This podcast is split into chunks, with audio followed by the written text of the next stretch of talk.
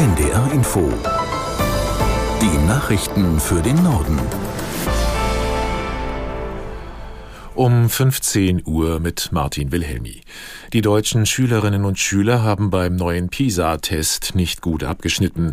2022 waren die Leistungen von 15-Jährigen in Mathematik, Lesen und Naturwissenschaften so schlecht wie noch nie. Aus der NDR Nachrichtenredaktion Thomas Kuhlmann. Den Abwärtstrend gibt es schon länger. In der neuen PISA-Studie liegen deutsche Jugendliche in Mathe und Lesen etwa im internationalen Schnitt, in Naturwissenschaften noch leichter drüber.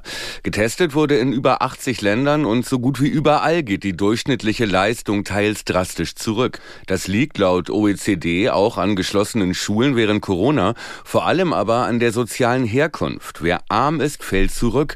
Diesen Trend macht die OECD jetzt in immer mehr Industriestaaten aus. Weit vorne im PISA-Nation-Ranking liegt wieder Singapur vor Japan, Südkorea und China. Aus Europa schafft nur Estland einen Spitzenplatz. Bildungsexperten warnen aber, die internationalen Vergleiche zu wichtig zu nehmen. Jedes Land habe eigene Probleme. In Deutschland sei das vor allem der Lehrermangel.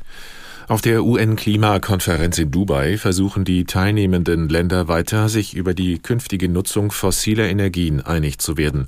Mehr als 100 Staaten, darunter Deutschland, fordern einen globalen Ausstieg aus Kohle, Öl und Gas zu vereinbaren. Vor allem Öl- und Gasexportierende Länder verhindern das. Einem Expertenbericht zufolge wird weltweit immer mehr Kohlendioxid durch das Verbrennen von Kohle, Erdöl und Erdgas freigesetzt. In diesem Jahr wurde demnach ein höchst Höchstwert von 36,8 Milliarden Tonnen des klimaschädlichen CO2 erreicht. Die Ausweitung der israelischen Angriffe im Süden des Gazastreifens führt nach Angaben der Vereinten Nationen zu immer mehr Todesopfern unter der Zivilbevölkerung. Außerdem habe inzwischen jedes zweite Krankenhaus den Betrieb einstellen müssen. Zehntausende Menschen seien seit dem Ende der Feuerpause gezwungen gewesen, in Notunterkünfte zu flüchten. Die Straßen im Süden des Gazastreifens seien völlig überfüllt. Dort hielten sich inzwischen Hunderttausende Palästinenser auf, die auf Israels Anweisung aus dem Norden des Gebiets geflohen waren. In der Nacht hatte die israelische Armee ihre Angriffe im Süden verstärkt, vor allem in den Gebieten um Khan Yunis und Rafah. Der wissenschaftliche Beirat des Bundeswirtschaftsministeriums dringt auf eine Reform der Schuldenbremse. Das Instrument sorge derzeit mit dafür, dass der Staat zu wenig investiere.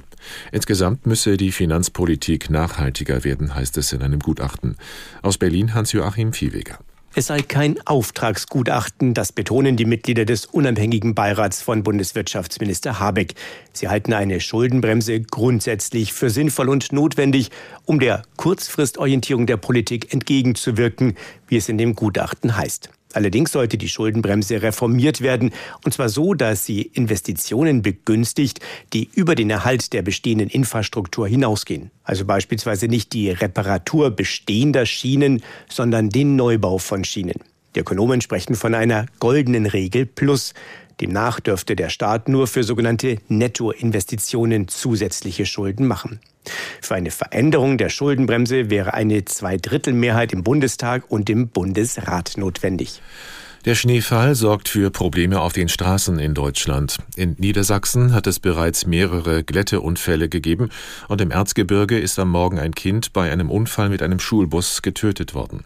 Nils Hansen aus der NDR Nachrichtenredaktion fasst die Lage zusammen. Vor allem in Hamburg im Süden Schleswig-Holsteins und nördlichen Niedersachsen schneit es seit Stunden. Mit Entspannung rechnet der deutsche Wetterdienst nicht. Der erwartet im Norden 8 cm Neuschnee, stellenweise können es bis zu 15 cm werden. Auf den Straßen bleibt es also glatt. Am Morgen musste die Kühlbrandbrücke in Hamburg zeitweise gesperrt werden, nachdem sich dort mehrere Lastwagen festgefahren haben.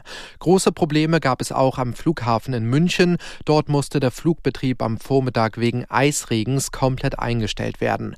An den kommenden Tagen bleibt die Lage auf den Straßen voraussichtlich angespannt.